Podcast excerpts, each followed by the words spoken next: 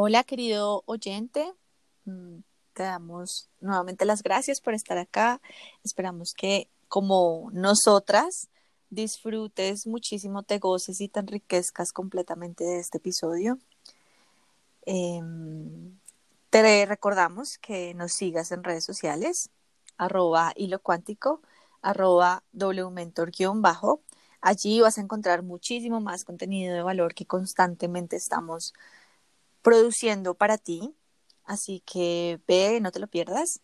Y bueno, hoy comenzamos un episodio interesante. La, la vez pasada terminamos como con una idea más o menos de lo que podía ser. No teníamos del todo cocinado el nombre, pero hoy ya sabemos que el nombre de este episodio es Sé una víctima responsable. Entonces, quiero darte acá la apertura a ti, amiga mía, y saludarte. Hola, amiga mía, ¿cómo estás? Excelente. Me encanta.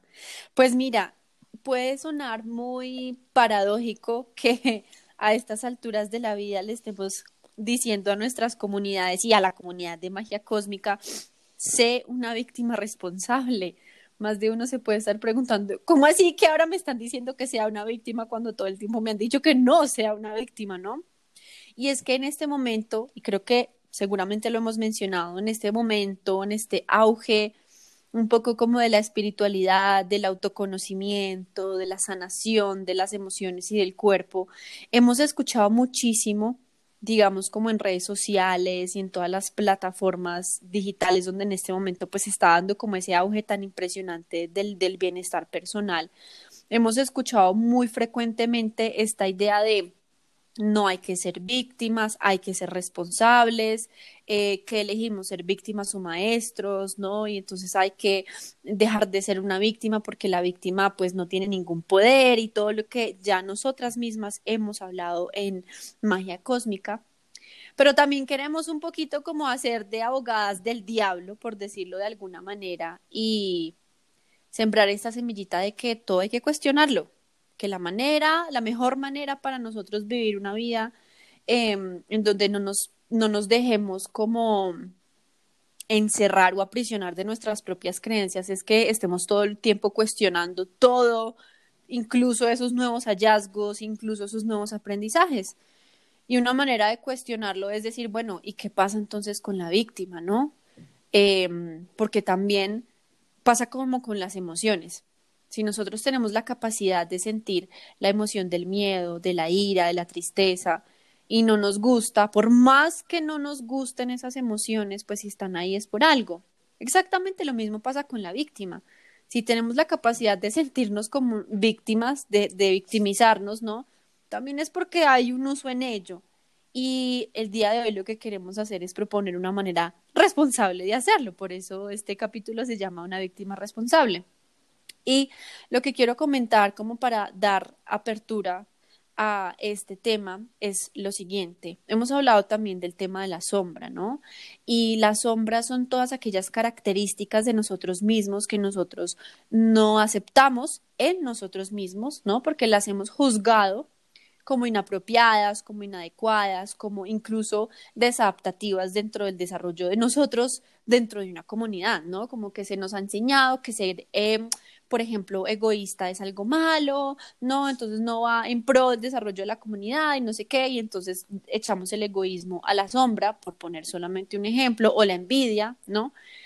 Pero entonces lo que nos enseña, por lo menos el psicoanálisis junguiano, y de, ahí, pues lo, todo lo que se deriva, incluyendo la biodescodificación, etcétera, etcétera, pues es, a ver, no se trata de ser personas buenas para la sociedad, como bien lo decía Jung, prefiero ser una persona completa antes que buena, y completa significa pues integrada, ¿no? Con, como, como habiendo integrado todos los colores posibles. ¿Y qué quiere decir eso? Bueno, si reconozco que en mí hay eh, generosidad, también reconozco que tengo la potencialidad de ser egoísta y que eso lo puedo utilizar a mi beneficio en algún momento y que eso no significa que esté mal o que sea una mala persona.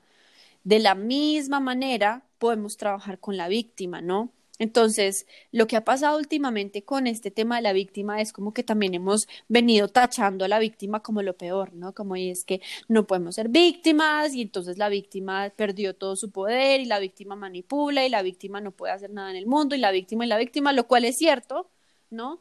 Pero ojo que si está ahí es por algo. Entonces, la propuesta es, claro, si nosotros tachamos y negamos esa víctima, vamos a perder la utilidad que ella nos pueda proveer. Y sí que hay una utilidad en ser víctimas. ¿Qué hace la víctima? ¿Qué logra la víctima? ¿Cuáles son un poco las virtudes de la víctima y cómo podríamos integrar la víctima en nuestra vida para nuestro propio beneficio? Una primera pincelada para darte la palabra, amiga, que yo puedo dar es la víctima por lo menos es capaz de reconocer eh, hasta un cierto punto, ¿no? Y yo creo que hay grados de victimismo, pero, pero una víctima responsable es capaz de reconocer sus necesidades, es capaz de reconocer cuando se siente dañada, cuando se siente em, ultrajada, cuando siente que algo no está bien, es capaz de reconocerlo y es capaz de reconocer qué es lo que quiere y lo que necesita. El problema eh, y cuando la víctima ya se vuelve dañina es cuando esa víctima está esperando que el otro sea el que resuelva esas necesidades. Pero yo diría en principio que una de las virtudes de, de permitirnos en algún momento ser víctimas es que podemos reconocer nuestras necesidades. De acuerdo, completamente de acuerdo, la identificación. Yo también apoyo completamente eso. El ser víctimas nos permite darnos cuenta de lo que está más allá de esa ilusión de víctima, que sería, primero, pues esa proyección, ¿no? Lo que tú llamas de la sombra y también esas necesidades, ¿no? El hecho de la sombra, em, el hecho de que si yo siento o juzgo algo en el otro, quiere decir que esas cosas no son más que el reflejo de esas partes mías que he estado rechazando y negando en mí mismo. Y mm, en cuanto a un poco para como hacer más hincapié en lo que venías hablando sobre, sobre las emociones. Em, y de hecho, lo hemos hablado en, en ocasiones anteriores. Una parte muy importante de la víctima es toda esta emocionalidad, ¿no? Como toda esta montaña rusa emocional que la víctima empieza a experimentar y que puede convertirse bien sea en su prisión o en su maestría. Y la, la, la, decisión de, ok, esta es mi prisión, esto es mi maestría, también va tiene implicaciones en cuanto a si la víctima va a quedarse en su papel de víctima esperando que sea el otro el que resuelva sus necesidades, o si la víctima va a aprovechar ese papel de víctima para potenciar su sanación y para, luego de haber identificado, estas son mis necesidades, hacer algo, algo al respecto desde ella misma que ese sería el gran potencial pues que ahora vemos en la víctima, ¿no? He identificado que necesito algo de otra persona, que algo en la otra persona me está incomodando, que hay una herida, entonces ahora, ¿qué necesito hacer yo para transformar esa realidad en mí? Y acá también me gusta esa palabra transformar porque ya lo habíamos dicho, ¿no? Que para transformar algo necesitamos experimentarlo plenamente y amarlo y aceptarlo tal cual es sin querer cambiarlo. Porque transformar no significa cambiar. Y cambiar, cuando queremos cambiar algo y volvemos a, traer otra vez este concepto de urgencia en el cual hablábamos en uno de los episodios pasados, cuando quiero cambiar algo lo hago desde una energía de, de resistencia, de forzar, de um, urgencia, ¿no? Y lo que estoy haciendo de alguna manera es bloquear, es ir en contra de que la misma transformación suceda, porque parto de la idea de que yo no puedo ser así, entonces, de hecho, estoy reconociendo que sí lo soy. y, mm, y, bueno, volviendo como acá a seguir profundizando en este tema de las emociones em, que mencionaba ahorita, bueno, se puede convertir bien sea en nuestra prisión o en nuestra gran maestro, en nuestra maestría, el hecho de que nosotros sintamos la emoción es información, es energía, es algo a nuestra disposición. Ahí hay algo a nuestra disposición que podemos usar a nuestro favor o que nos puede carcomer y convertirse, nuevamente como lo digo, en esa prisión en la cual yo hasta las últimas consecuencias me, me sigo alimentando y me sigo convirtiendo en adicto de esa emoción para volver a traerla, volver a, a, traer el pasado nuevamente el presente y no salir de esa situación y quedarme estancado.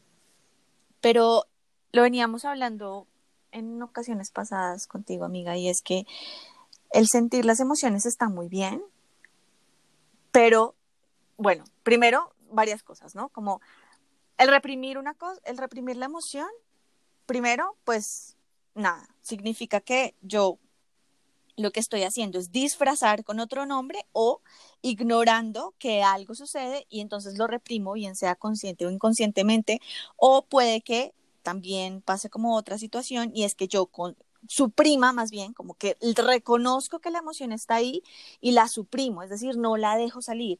Conscientemente me niego a reconocer esa emoción, no la quiero sentir, no la quiero expresar.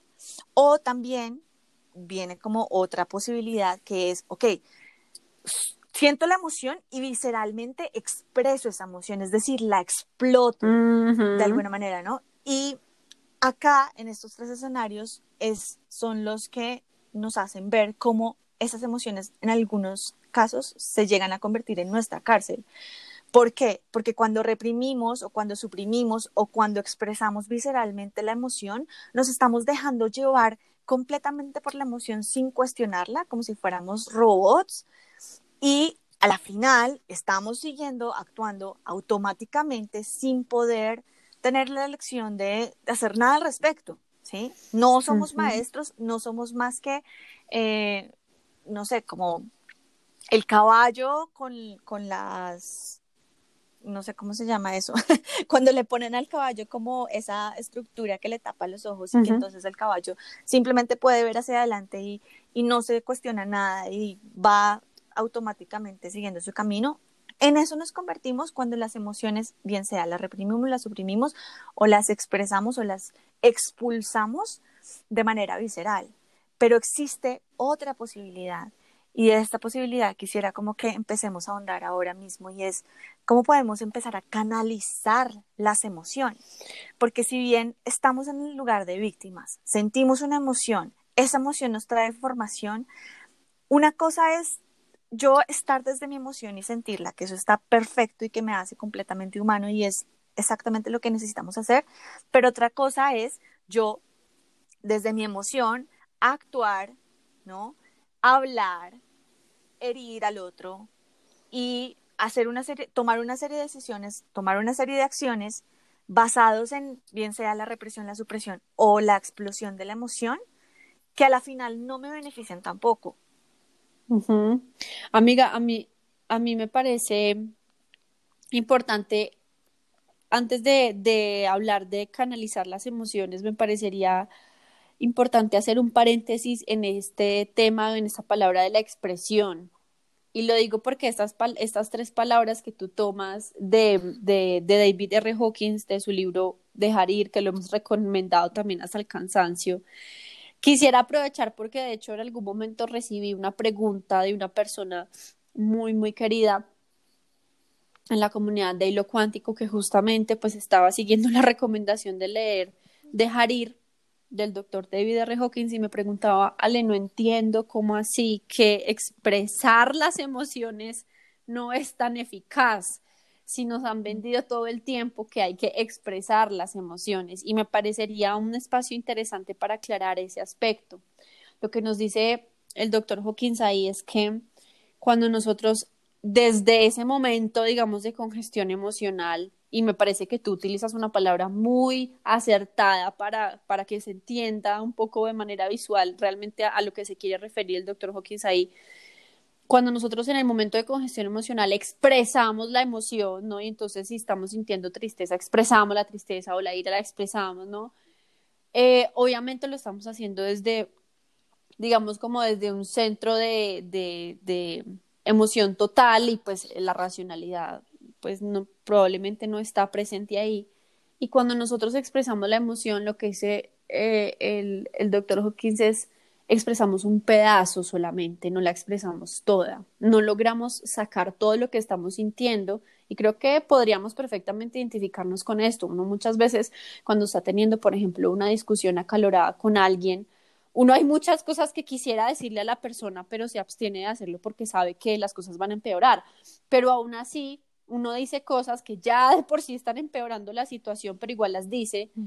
Pero el punto es que no estamos dejando salir toda la emoción. Y entonces lo que dice él. Ahí, ahí déjame te interrumpo un momento y quiero, quiero como hacer el aporte de por qué sucede eso, porque la emoción a la final, y en esto podemos como profundizar más adelante, lo que hace es distorsionar nuestra realidad. Entonces ahí te vuelvo a dar. Está bien. Entonces, claro, él dice, estamos, hagan de cuenta que estamos en, es como una olla a presión, se deja salir un pedazo de la presión, pero el resto queda ahí cocinándose. Entonces no es efectivo porque ya sabemos, y creo que lo hemos podido vivir cada uno en, su vida, que expresar las, las, emociones cuando es en ese momento de explosión, cuando es ese momento de acaloramiento, pues no siempre lo hacemos o por no decir la mayoría de las veces em, lo hacemos de una manera asertiva, terminamos empeorando la situación, no nos sentimos aliviados, no sentimos que la cosa mejore y se queda un pedazo de esa energía emocional ahí reprimida, ¿no? Como que entonces eso ya, ya queda ahí. Entonces, por eso la expresión tampoco es un mecanismo tan efectivo. Ahora, no se trata tampoco de que entonces no vamos a comunicarnos con el otro y no le vamos a decir lo que pensamos. No, se trata de que podamos hacer una gestión o una canalización, que es a donde vamos, a donde, a donde nos llevaste, Pau, con la conversación, hacer una canalización de la emoción en el momento de congestión emocional y ya después, ok, ¿qué necesito hacer para resolver esta situación? Probablemente una de las cosas que necesite hacer sea hablar con la otra persona, pero no desde la emoción, sino desde otro lugar muy diferente. Sí, entonces acá quisiera como aclarar un poquito a qué nos referimos con esto y es que o, o, volviendo a retomar como eso que acabo de decir, que a la final, una emoción no es más que la distorsión de la realidad. Porque si yo estoy en un lugar de ira o si yo estoy en un lugar de tristeza, porque listo, estoy en esta, en esta posición de víctima, la otra persona vino, tocó mi herida o la hizo visible más bien, y eh, yo siento una ira incontrolable hacia esa persona, hacia lo que esa persona me dijo, hacia lo que esa persona me hizo. ¿Qué pasa? Que yo desde mi ira incontrolable lo que estoy haciendo de alguna manera es tener un filtro adelante de mí que solamente me permite ver a la otra persona desde, esa, desde ese filtro de ira. ¿Y qué haré? Que entonces cualquier otra posibilidad, cualquier cosa que esa persona venga a decirme después, cualquier cosa que las otras personas a mi alrededor me empiecen a decir, yo no las aceptaré. Es decir, yo estoy en un punto en el que estoy ahí plantado, eché mis raíces, pero no soy capaz de ver más allá de ese filtro de ira en el cual estoy. Entonces mi realidad y mi verdad va a ser solo, solamente una. Yo no seré capaz de trascenderlo.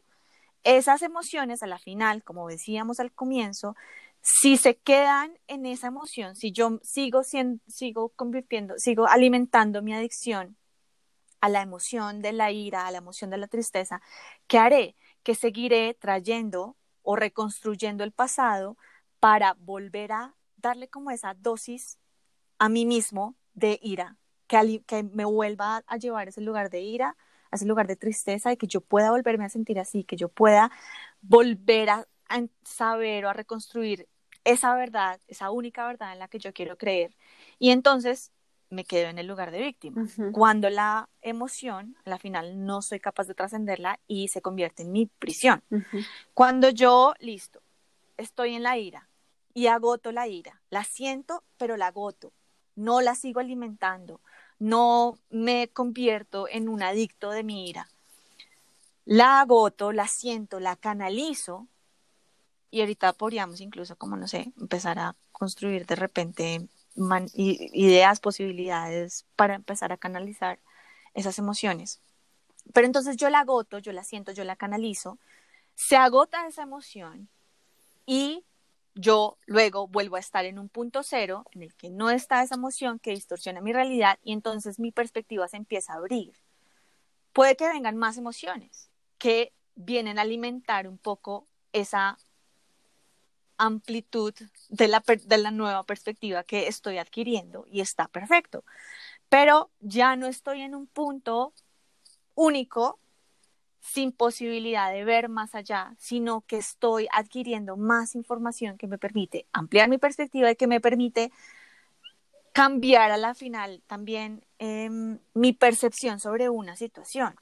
Si a mí esta persona me hizo X cosa y yo trasciendo mi ira y luego veo que a la final, bueno, no sé, esa persona, la veo a ella misma desde sus, inseguridades, entiendo que esa persona a lo mejor actuó desde sus propias inseguridades, desde su propio miedo, o que a lo mejor esa persona viene a enseñarme algo a mí que yo no me estoy permitiendo a mí mismo. Entonces me doy cuenta que pues sí, bueno, esa persona a la final no es tanto mi victimario, sino que también se convierte en maestro, como lo veníamos hablando en el episodio pasado, para enseñarme algo que yo necesito. Ahora, a mí me parece importante dejar claro que no, no estamos queriendo aquí decir que el que siente las emociones es una víctima, ¿no?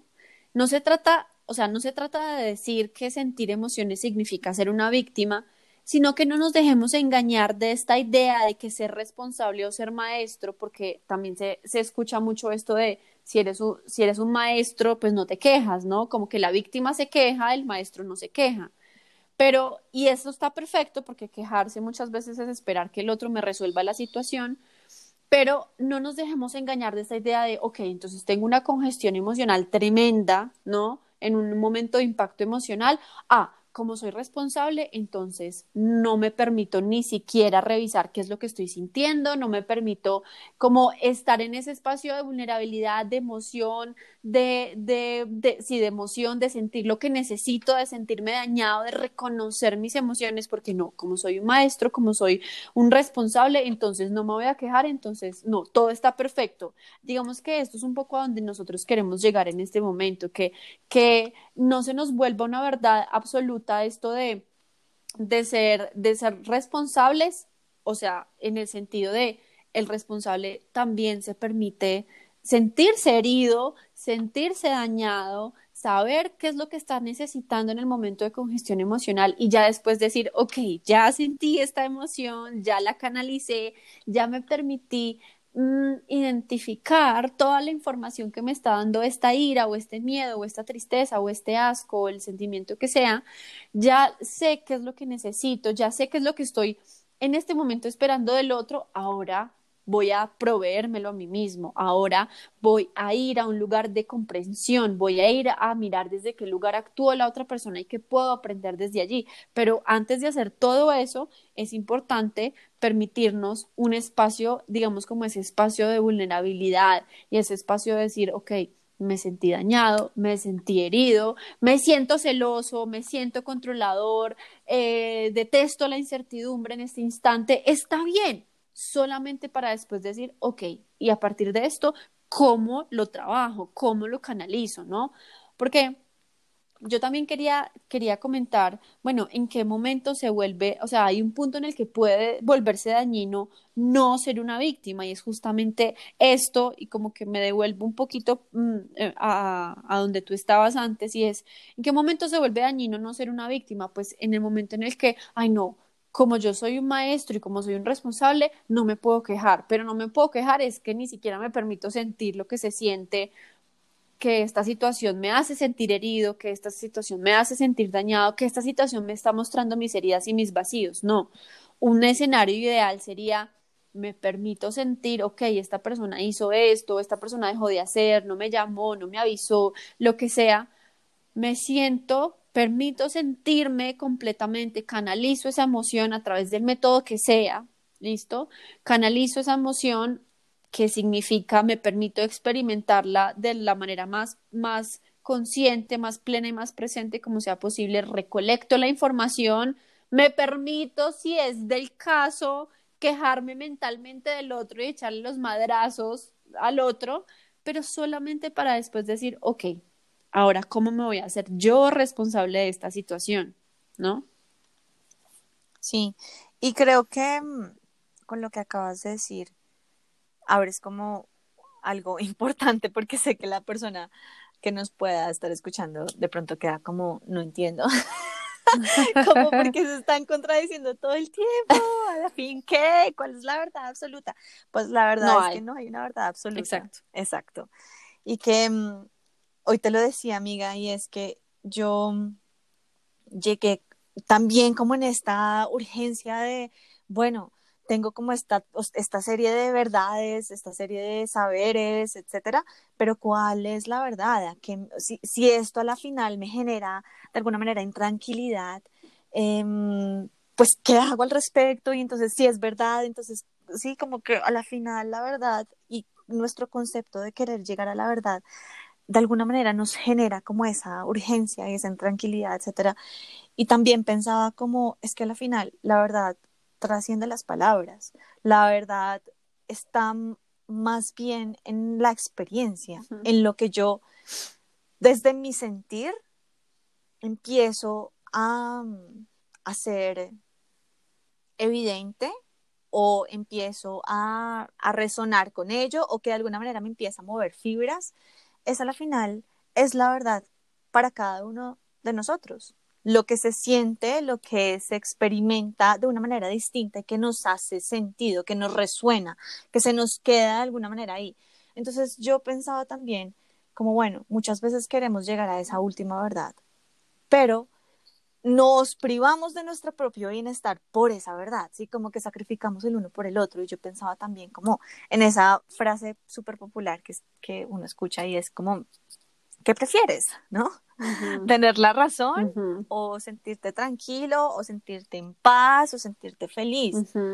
Y es eso, muchas veces nos quedamos como en la teoría, nos quedamos en los conocimientos, nos quedamos en esos conceptos de verdad, pero a la final, ¿qué es lo que nos da tranquilidad? ¿Qué es lo que nos hace sentido? ¿Qué es lo que podemos adoptar como nuestro para luego empezar a vivir las cosas que necesitemos vivir de acuerdo a eso que nos atrae, porque esa es otra de las cosas importantes acá, ¿no? Que cuando algo específicamente nos atrae, y esto también como un poco para conectarlo con el tema de, las, de la víctima, del victimario, si a mí algo me atrae, y lo mencionábamos también en alguno de los episodios pasados, si a mí me atrae estar con la persona casada, si a mí me atrae em, decir una mentira, si a mí me atrae engañar a cierta persona o hacerle un, fiasco financiero, etcétera, cualquiera de esas cosas, yo lo, siento, yo me dejo llevar, a mí me atrae esto,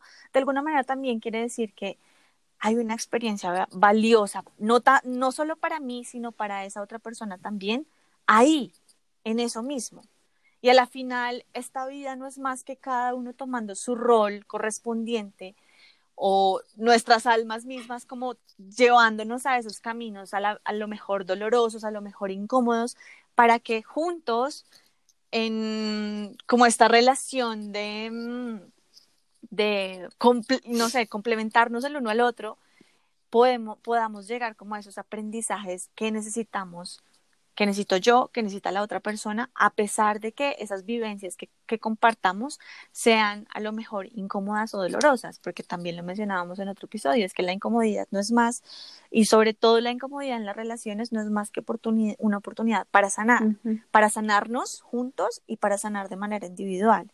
Entonces, sí que esta verdad o estas contradicciones que podemos ver como en estas conversaciones que estamos teniendo, son, no son más que también nuestra propia humanidad hablando, porque a la final somos eso, somos seres contradictorios, somos seres que necesitamos, que a lo mejor un día pensamos una cosa y la sentimos con todo nuestro ser, pero el día de mañana es diferente. Y es diferente porque cada día vamos acumulando cierta experiencia, ciertas lecciones, ciertos aprendizajes, integrando nuevas cosas que nos hacen ver la realidad de una manera completamente diferente. Entonces, es eso, nuestra propia humanidad es contradictoria y de hecho lo decíamos así como una, una de las opciones para nombrar este episodio era la paradoja de la víctima, precisamente por todo esto que estamos hablando y todo esto que nos empieza a hacer como, nos, empieza a generar preguntas que, que son como no entiendo a la final, entonces que está bien, sentir mis emociones o no sentirlas. Primero que todo, bueno, sentirlas, sí, claro, porque somos seres humanos y no sentirlas significa negar nuestra propia humanidad. Pero entonces la pregunta es más bien, ¿expresar mis emociones o no expresarlas? Y acá la respuesta es... En el momento adecuado. sí, pero, pero es eso, a la final tú tienes una herramienta y es que puedes canalizar tu emoción para luego actuar desde el amor y no desde el miedo. Yo diría que... Pero también también, y acá para finalizar esta idea, si tú te sientes atraído a desde esa emoción actuar o hacer el escándalo mayor, pues seguramente también es porque tú estás en un punto de conciencia en el que esa respuesta es justamente lo que necesitas para que puedas aprender que a lo mejor esa no es la mejor manera de reaccionar. Exacto.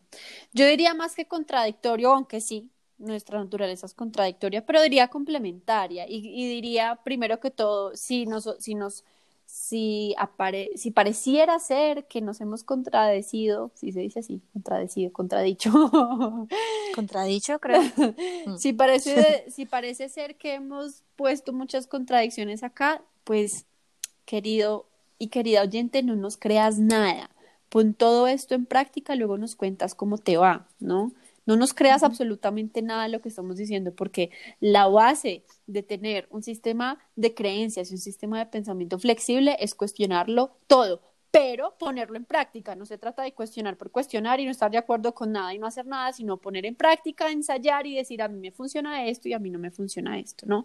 Entonces, eso por un lado. Yo quisiera como dar aquí cuatro punticos, tres, cuatro punticos muy prácticos eh, para que para que tú que nos estás escuchando puedas como justamente poner en práctica esto de, bueno, ¿cómo me permito ser una víctima responsable? ¿De qué manera podría yo ser una víctima responsable en una situación? Y te voy a dar unos puntos súper específicos y súper concretos que de hecho hacen parte de un taller que estoy por dictar ahorita en noviembre eh, todavía estoy decidiendo, probablemente cuando escuches este podcast ya habré decidido, que se llama Dime qué te molesta y te diré quién eres y cómo utilizarlo a tu favor. Justamente ahí pues voy a dar una herramienta que se llama Diario de una víctima responsable. Pero aquí te la voy a resumir porque así somos de geniales en esta comunidad. Lo primero es, ok, listo, estás viviendo una situación de estrés, de congestión emocional quéjate, quéjate, pero mentalmente, quéjate, o escríbelo, o mándate un mensaje de voz, o ten una conversación contigo, quéjate, permítete. Ya sé que mucha gente te ha dicho que no te quejes, que Hilo Cuántico te ha dicho que no te quejes, que W Mentor, no sé si te ha dicho que no te quejes, no voy a hablar por W Mentor, pero ahora te estoy diciendo, ten un espacio seguro para quejarte, hazlo. Ahora, dentro de esa queja mental o escrita o en audio para ti mismo, eso sí, no te quejes con otra persona porque no vamos a lograr nada. Pero dentro de esa queja, quiero que pienses qué es lo que más te molesta del otro, de, de, esa otra persona, qué es lo que más te molestó, qué hizo o dejó de hacer esa persona, ¿no? Por ejemplo, eh, ay, no me puso como una prioridad, no me respeta, no respeta mi tiempo, em, es desleal, cualquier cosa, ¿no? Quiero que pongas lo que más te moleste del otro y ojalá que lo pongas en una etiqueta muy concreta, en una palabra muy concreta. Ahora, este, digamos que hasta aquí hemos sido víctimas y a partir de este punto y en los dos puntos que te voy a dar a continuación, eh, vamos a ser responsables, ¿no? como vamos a transmutar, vamos a hacer alquimia con esa energía de la víctima y lo vamos a volver en una responsabilidad, ¿no? En una maestría. Entonces, ya pusiste una etiqueta, esto es lo que más me molesta a esta persona. Ahora te vas a hacer esta pregunta. ¿Cómo es que tú en tu vida, y te aseguro que lo vas a poder encontrar si indagas lo suficiente, esa etiqueta que tú le pusiste a esa persona, tú lo haces contigo mismo. Tú, eso mismo que, que, de lo cual te quejas de la otra persona, que te molesta de la otra persona, tú lo haces contigo mismo o incluso lo haces con los demás. Entonces, ejemplo, Ay, es que no respeta mi tiempo y lo hemos hablado en otras ocasiones. No respeta mi tiempo. Bueno, ¿cómo tú, en qué situaciones, en qué contextos de la vida no respetas tu propio tiempo? Ay, no, yo soy súper psicorrigido y súper puntual. Bueno, quiero que revises si esa psicorrigidez realmente hace parte de un respeto por tu tiempo o si en algún momento está transgrediendo una necesidad que tienes con respecto a tu tiempo, ¿no? O incluso con los demás, porque de repente tú dices, ay, esa persona irrespeta mi tiempo, pero no te das cuenta que tú también irrespetas el tiempo de los demás, ¿ok? Entonces la pregunta es, ¿cómo tú haces eso mismo contigo mismo o con los demás? Y te vas a tomar el tiempo de encontrarlo y lo vas a encontrar. Y hasta que no lo encuentres, no vas a, seguir al siguiente punto. Y el último punto es, ok, si ya encontraste que tú estás irrespetando tu tiempo, que no te estás poniendo como una prioridad, que no te estás dando el suficiente, em, la suficiente importancia, eh, que no eres completamente leal y fiel contigo mismo, que no, em, no sé, que no te das la suficiente información a ti mismo, ¿qué voy a saber yo? Que cuando te des cuenta de lo que estás haciendo contigo mismo, ahora la pregunta que vas a hacerte es, ¿cómo me puedo comprometer conmigo mismo en este aspecto? qué acciones concretas, porque esto no se, no se trata de tener un discurso así súper lindo en la mente, decir, oh, ya descubrí que tengo que respetar mi tiempo y ya no voy a hacer nada al respecto, sino cómo voy a tomar unas decisiones concretas y qué voy a hacer, cómo voy a pasar a la acción para tomar responsabilidad, responsabilidad de esto, dejar de esperar que sea el otro el que me resuelva el problema, y más bien utilizar eso que me está mostrando el otro para solucionarlo en mí, ¿no? Entonces, estoy viendo que esa persona em, eh, es egoísta conmigo. Bueno, ¿de qué manera yo soy egoísta conmigo? No, yo soy súper generosa, yo me entrego a los demás. Exacto, te entregas a los demás, pero ¿y tú qué? ¿Dónde quedas? ¿No? La pregunta que en algún momento me hacía Pau, ¿dónde está la relación contigo mismo, contigo misma, ¿ok? Entonces, si sigues estos cuatro pasos y, y, te, y te, damos el permiso para que hagas pausa en este instante y devuelvas el podcast para que revises esos cuatro pasos, te aseguramos que vas a poder practicar ser una víctima responsable. Ojo, lo más probable es que en un momento de congestión emocional esto se dificulte. ¿Qué se puede hacer? Se puede hacer con práctica, como me lo decía otra amiga psicóloga, con práctica se puede hacer. Pero en un momento de congestión emocional se trata es de canalizar emociones y yo no sé si aquí, que como que yo, yo siento que tú querías que llegáramos a este punto, ¿no? De canalizar las emociones.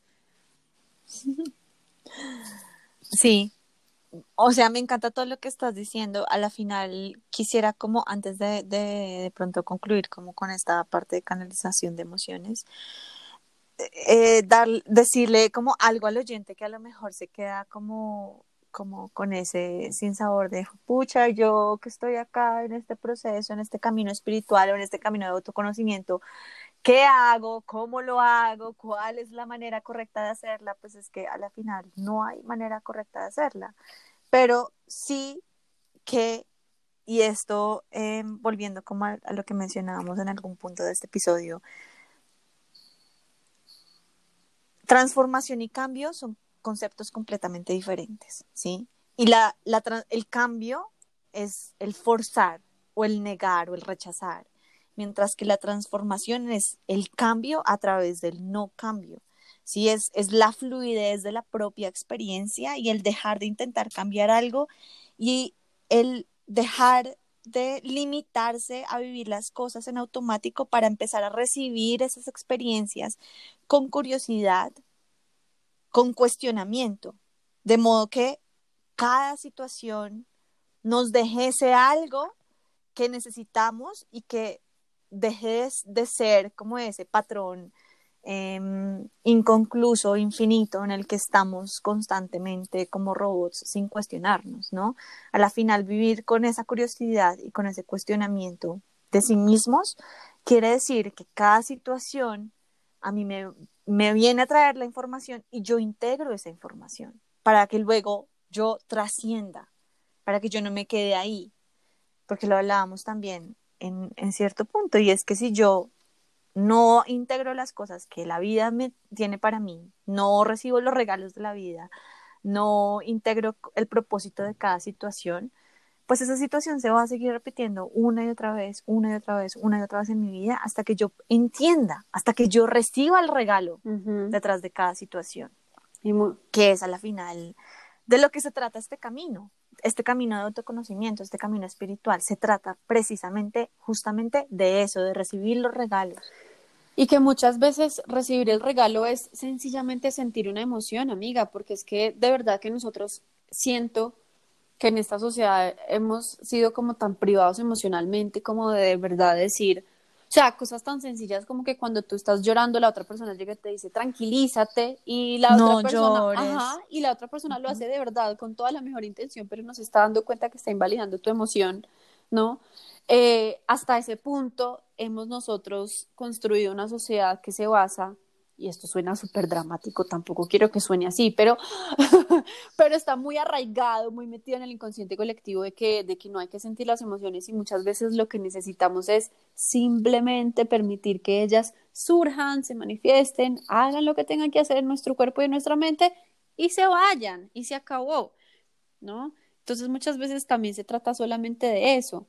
Y, mm, y con este tema del que, del que veníamos y de que tú estás comentando ahorita con el tema de canalizar emociones, pues, ¿qué significa canalizar? A mí, a mí me parece muy interesante, por ejemplo, todo el discurso y todo el trabajo de Ricardo Ponce que dice como, venga, no me diga qué hacer con mis emociones, o sea, no me le ponga una estructura, no me haga un paso a paso de las emociones, las emociones se sienten y ya está.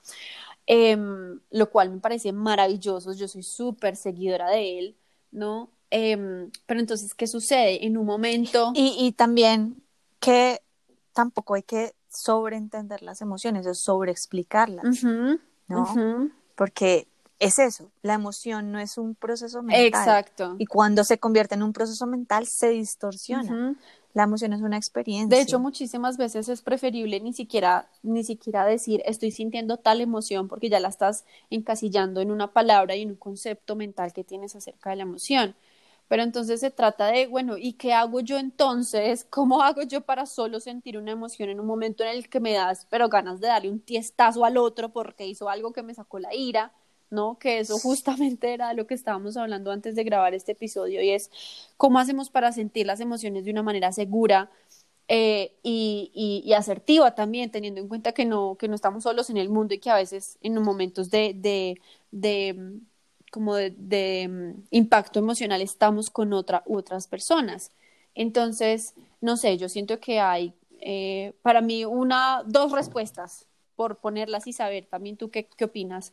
Una respuesta es, eh, es esto de dejar ir, ¿no? Dejar ir como lo plantea el doctor Hawkins, como, como ahorita lo, lo venías tú eh, hablando acerca de su obra.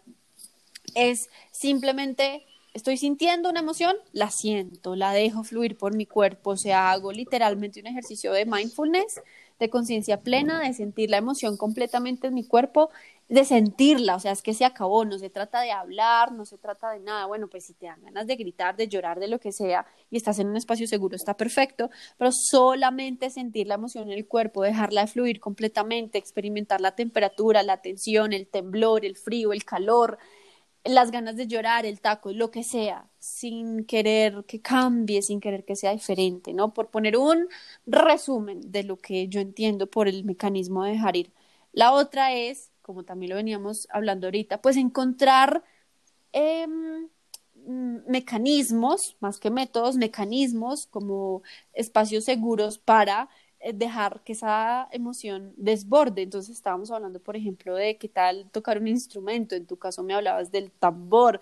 Yo pienso en el piano, pienso, por ejemplo, en hacer unos dibujos, qué sé yo, si siento rabia, entonces hacer unos dibujos agresivos. Eh, no sé, como qué tal explorar mm. estas, estas cosas que puedan ser como afines con cada uno y que cada uno resuene con, una, con un mecanismo, pero que sea como una forma segura de hacerlo. Me pasó este fin de semana, estaba sintiendo una ansiedad infinita, no se me había ocurrido antes, pero menos mal en ese momento se me ocurrió, salí a caminar y eso me ayudó pues a canalizar esa emoción y pude resolver la situación de una manera mucho más asertiva que diciéndole a la persona directa y tajantemente lo que estaba sintiendo. A la final creo que, o sea, la respuesta ¿no? o la verdad absoluta, creo que es el amor. Uh -huh. Y solo el amor transforma. Y el hecho de que yo sí como que reconozca que mi esencia es el amor. Y amor más allá de amor de las relaciones o amor sí, romántico. Amor atado a cualquier tipo de okay. relación personal, nada, sí, ni amor uh -huh. romántico ni nada, ningún tipo de, de, amor relacionado a las relaciones, y perdón la redundancia ahí. Pero um, el amor sim por el simple hecho de, vivir, ¿no? Como el amor, como esta experiencia y este florecimiento de mí mismo y de mi propia vida. Creo que mm, cuando estamos, cuando somos víctimas y tenemos la voluntad de proyectar el amor que somos en la otra persona y decidimos actuar desde el amor, también estamos o también eso nos permite empezar a tomar decisiones que se basen en un amor propio sobre todo, principalmente, em, y canalizar las emociones a la final es eso, es que yo sé que sí, que yo necesito expresar una serie de cosas, que necesito expresar mis necesidades, que necesito comunicarle a la otra persona, porque de nada me sirve a mí quedarme con ese taco en la garganta, ¿no? O ignorar, o hacerme el que no pasa nada, o hacerme el loco, o hacerme el que no me importa, o hacerme el que a mí nada me lastima, pero a la final no podemos engañarnos a nosotros mismos, ¿no? Entonces es eso. Amor significa no engañarse a sí mismo. Aceptarse. Y no engañar al otro tampoco. Y aceptarlo. exactamente, aceptarse.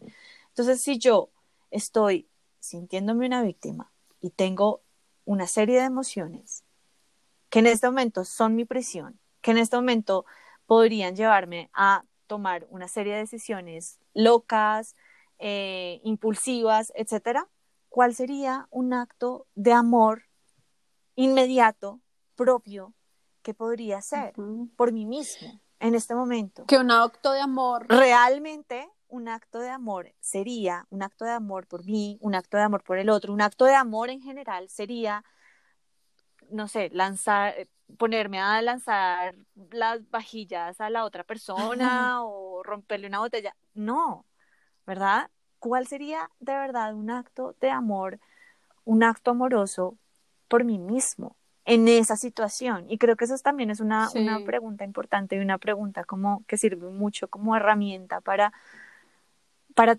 para trascender como ese camino de la víctima. Que un acto de amor no necesariamente es un acto tierno, ¿no? Porque si en ese momento estoy llena de ira, pues un acto de amor de pronto puede ser, no sé, ir a buscar el saco en el gimnasio y me darle golpes al saco, pero eso es un acto amoroso porque estoy aceptando mi ira y la voy a canalizar de una manera en la que puedo de manera segura expresar mi agresividad sin que sea darle golpes a, la cara del otro, ¿no?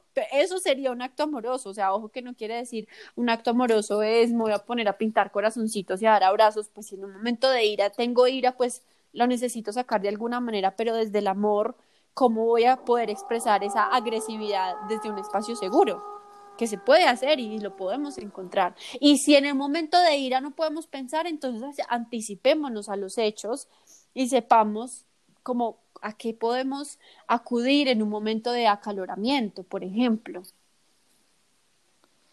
Sí, a la final es eso. O sea, un acto, pensemos que el amor no es engaño. O sea, lo contrario más bien al amor es el engaño, ¿no? El miedo es lo contrario al amor. Y si es, el engaño es producto de ese miedo. Entonces, el hecho de que yo eh, esté acá y entonces piense, bueno, ¿cuál sería un acto de amor que podría hacer en este momento? Y sea como, ok, voy a reprimir todas estas cosas que tengo en mi corazón y lo que voy a hacer es voy a darle un abrazo a esa persona porque yo soy, no, no, porque a quién estoy engañando, a mí, estoy engañando a esta persona y a la final, eso, el engaño lo único que hace es envenenarnos de a poquitos, porque nos quedamos con esas cosas, porque nos quedamos con ese rencor, porque alimentamos y más bien hacemos que crezca esa ira, esa tristeza, en fin, queriendo como disfrazar una cosa de otra, queriendo disfrazar esta situación, esta realidad de con ese concepto de falso amor que, que, tenemos, ¿no? A la final, un acto de amor sería un acto de paz, volviendo como a alguna de las, de las definiciones que hicimos de amor en uno de los episodios. Un acto que me dé paz mental, espiritual, corporal, que me genere paz, tranquilidad. Ese sería un acto de amor. Y no, otra vez, no artificial, no paz artificial, sino que me permita, ok, si me siento en ese momento con mucha ira, ¿Cuál sería un acto de amor? Ok, me permito sentir completamente esa ira, no juzgo mi ira Ujú. y a lo mejor si se me da la gana de gritar en contra de una almohada y sé que eso me puede ayudar a canalizar la emoción, lo hago y es perfecto. Y ese es un acto amoroso porque estoy siendo real conmigo misma y con la situación, la estoy aceptando y no la estoy disfrazando de nada. Amiga, ya que se nos están llegando, ya vamos eh, como por el tiempo, en este momento a mí se me ocurre algo que quisiera proponerte como para el próximo episodio, ya que estamos hablando tantísimo de las emociones.